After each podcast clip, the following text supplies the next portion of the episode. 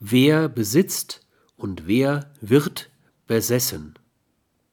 Den meisten Menschen scheinen Geld, Macht und Einfluss wichtiger zu sein als Weisheit.